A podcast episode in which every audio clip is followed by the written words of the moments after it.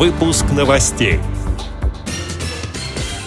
Объединение инвалидов получит преимущество в госзакупках.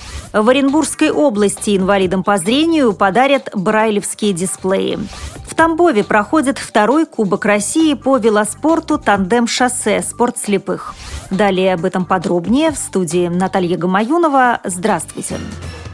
Правительством РФ принято постановление об оказании предпочтений организациям инвалидов относительно предлагаемой стоимости контракта, сообщает tendergit.ru. Предоставляемые предпочтения распространяются на общенациональные общественные организации, среди членов которых инвалиды и их официальные представители составляют не менее 80%. Договор подписывается по стоимости предложенной организации инвалидов, увеличенной не больше, чем на 15% от самого недорогого предложения, но не выше первоначальной максимальной цены договора. В Оренбургской области инвалидам по зрению подарят брайлевские дисплеи. На закупку пяти устройств из областного бюджета выделено 922 тысячи рублей. Средства предусмотрены программой «Доступная среда» на 2014-2020 годы. Три прибора уже подарены инвалидам по зрению в Оренбурге. Еще два дисплея будут переданы в ближайшие дни в Бугаруслане. Вручает аппаратуру инвалидам по зрению лично министр социального развития Оренбурга Оренбургской области Татьяна Самохина.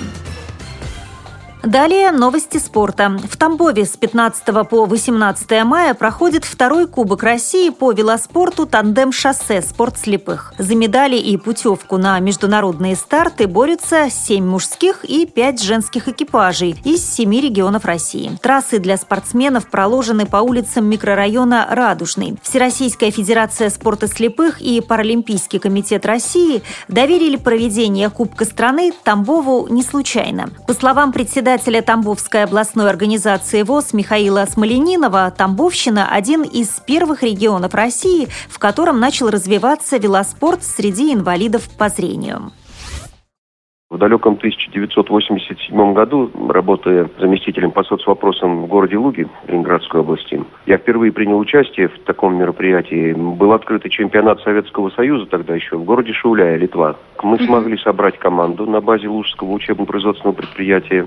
Мы смогли переделать несколько велосипедов на базе этого предприятия, в мастерских предприятия, велотандемы. То есть мы переделывали туристы. Разрезали рамы, переваривали, усиливали, укрепляли. И тогда мы впервые впервые выехали в Шауляй. То есть этот вид спорта для меня был не нов. Он меня очень заинтересовал. Почему? Потому что это великолепный вид спорта, это силовой вид спорта, это вид спорта, развивающий и индивидуальные качества бойца, и групповые качества, потому что групповая гонка, это же, так сказать, это понятно, что здесь один сдерживает экипаж, другой уходит вперед в отрыв. То есть это достаточно интересный вид спорта. Вот тогда мне уже это стало понятно и ясно. Ну а потом, в силу определенных обстоятельств и причин, как-то заглохло известные события. Распался союз, изменилась ситуация, и этот спорт был потерян для слепых. А потом, это, наверное, лет 5-7 назад перед Пекином на одном из спортивных мероприятий, будучи руководителем Федерации спорта слепых региональной организации нашей, Тамбовской, я встретился с главным тренером нынешним, Вячеславом Валерьевичем Шелудюковым. И разговорившись, я ему предложил, давайте попробуем.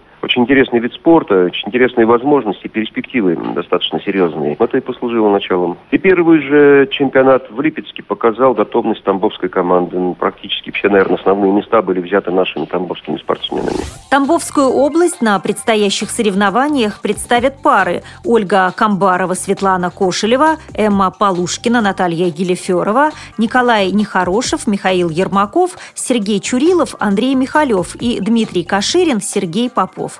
Радио ВОЗ следит за событиями. Об итогах соревнований расскажем в среду 21 мая.